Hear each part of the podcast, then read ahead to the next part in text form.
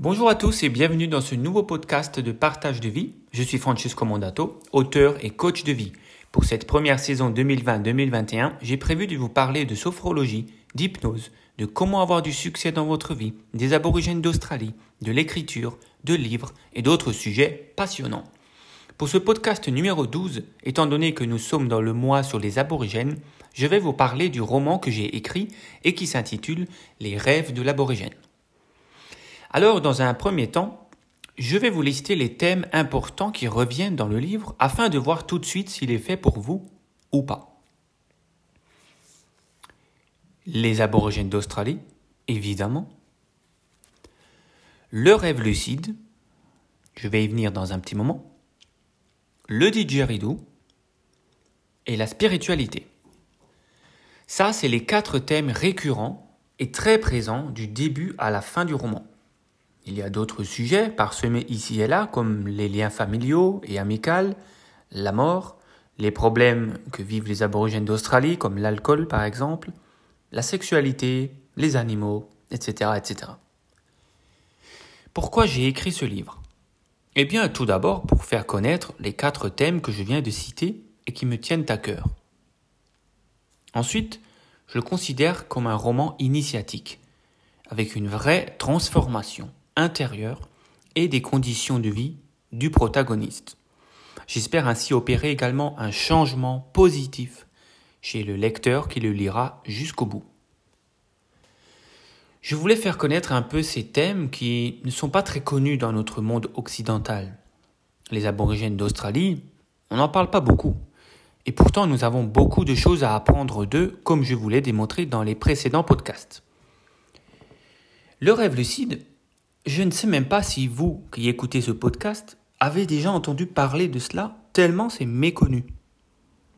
C'est en fait une technique qui consiste à s'éveiller pendant la nuit, mais dans nos rêves. Nous devenons alors conscients d'être en train de rêver et pouvons diriger notre corps onirique dans le rêve pour faire ce que bon nous semble. Ceci est assez incroyable, puissant, et tout le monde peut le faire. Cela s'apprend, il y a des techniques précises à faire tous les jours et avant de se coucher pour déclencher la lucidité dans vos rêves. J'ai fait des rêves lucides à plusieurs reprises et je peux vous dire que c'est comme si vous étiez dans un monde parallèle, comme si vous étiez dans un jeu vidéo et c'est même encore mieux que la réalité virtuelle avec un casque devant les yeux. Parce que là, on fait les choses avec tout notre corps, on a toutes les sensations comme si c'était en vrai et on s'en souvient le lendemain matin. C'est vraiment dingue et sans danger. C'est pour cela que je voulais contribuer modestement à populariser cette pratique qui permet au final d'aller à la rencontre de notre inconscient et vous pouvez commencer un vrai travail de développement personnel avec cela. D'ailleurs, il y a un film qui a un petit peu popularisé le rêve lucide, je trouve ça bien, c'est Inception avec Leonardo DiCaprio que je vous, invite à voir si vous ne l'avez pas encore vu. Le personnage principal de mon roman est donc un spécialiste de cela et une grande partie des péripéties se déroulent dans ses rêves à lui. Il va donc se transformer, s'envoler, se battre contre des animaux géants, traverser le feu, etc. Toutes sortes de choses qui seraient impossibles dans la réalité. Vous pourriez potentiellement vous inspirer des techniques qu'utilise Pemui le protagoniste, et déclencher un vrai rêve lucide chez vous. Évidemment, je me suis inspiré de certains de mes rêves lucides dans ce roman. Ensuite, le didgeridoo. Instrument inventé par les aborigènes, utilisé depuis plus de 40 000 ans par eux, et depuis 2004 par moi. Instrument euh, qui est peu utilisé en Occident, sûrement parce qu'il demande beaucoup de pratique et de persévérance. C'est tout ce que je vois comme explication, parce que sinon, cet instrument est tellement puissant en termes de son, de vibration, d'émotion qu'il peut véhiculer. De plus, il peut s'associer avec tous les autres instruments et tous les styles de musique. Donc, évidemment, le personnage principal de ce roman, qui est aborigène, est un joueur de didgeridoo. Et enfin, la spiritualité, ben, je crois qu'il faut que j'admette que la spiritualité fait entièrement partie de qui je suis. que ça me passionne depuis toujours et que ça transpire à travers nombre des mots que je dis et des choses que je fais dans mon quotidien. Et cela depuis mon adolescence. Pour moi, il y a un autre monde, et même plusieurs autres mondes invisibles, énergétiques, on va dire, dans d'autres dimensions. Et je crois que nous provenons d'un de ces mondes avant de nous avoir incarnés dans ce corps physique d'humain. Et j'ai également la croyance que nous pouvons nous brancher sur ces mondes-là, en quelque sorte, nous connecter, pour en tirer quelques avantages avec différentes pratiques spirituelles. Donc la spiritualité est présente dans l'histoire, dans les personnages, et j'espère en fait dans tous mes livres. Je vais vous lire à présent le résumé qui a été rédigé par une de mes bêta-lectrices, Isabelle Casier, que je remercie au passage pour ses retours très constructifs euh, qui m'ont bien aidé durant l'écriture du roman. Voici ce qu'elle en dit. Âgé d'une trentaine d'années, Pemui, ou Pem en abrégé, habite un petit village australien proche de Darwin. Il cohabite avec son père, un bûcheron qui fabrique des didgeridoo pour les touristes. Il s'agit d'instruments de musique aborigène à l'esthétique et au son très particuliers. Pem et son père, un homme très souvent alcoolisé et parfois violent, sont en désaccord sur de nombreux points. Il faut préciser que le jeune homme traverse une période de questionnement existentiel. Il vit très mal la perte de sa mère et peine à construire sa vie d'adulte. Il ne sait pas vraiment à quoi pourrait ressembler sa vie familiale, et ses seuls revenus, récoltés au fil des heures passées à jouer du didgeridoo, sont très modestes. Il donne bien des cours d'instruments à des jeunes enfants, mais ne désire en tirer aucun profit. Le jeune homme entretient un rapport très particulier avec le didgeridoo, symbole très ancien de la culture aborigène, et lien entre les générations. Que ce soit en bord de plage ou en centre-ville, jouer donne à Pemui l'occasion de gagner quelques sous, de s'adonner à l'une de ses activités préférées, mais aussi de fuir une vie très inconfortable. Il détient par ailleurs une autre issue de secours lorsqu'il n'en peut plus. Depuis sa plus tendre enfance, Pem utilise le rêve lucide, moyen pour lui de se libérer des contraintes de la vie physique, de se défouler et de partir à la recherche des réponses à son questionnement.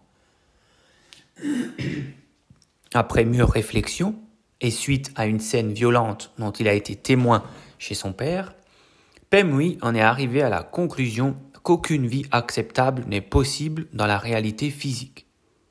Il souhaite donc être conseillé en vue de se construire une vie épanouissante dans son monde de rêve lucide. Pem partage ses expériences avec Korob, un ami à lui qui, avec qui il se confie en toute confiance. Les deux hommes s'affrontent amicalement en pratiquant régulièrement le lancer de boomerang, échangeant leur conception du bonheur lors de soirées chez son ami ou encore en prenant plaisir à écouter des musiciens aborigènes dans un petit bar. Pem et Korob, très casaniers, ne partagent pas le même point de vue sur la quête du joueur de didgeridoo. Il est vrai que celui-ci occupe la majeure partie de son temps dans ses rêves lucides où il se plonge de plus en plus fréquemment afin d'atteindre son but au plus vite. Durant ses rêves, Pem progresse vers la lumière grâce aux apparitions répétées de son grand-père Goukari, cet ancêtre précieux qui lui a laissé de si beaux souvenirs. L'ancien guide, son petit-fils, dans son cheminement en l'orientant notamment vers la recherche de son maître spirituel et se présente toujours au bon moment pour venir au secours de Pem et le conseiller.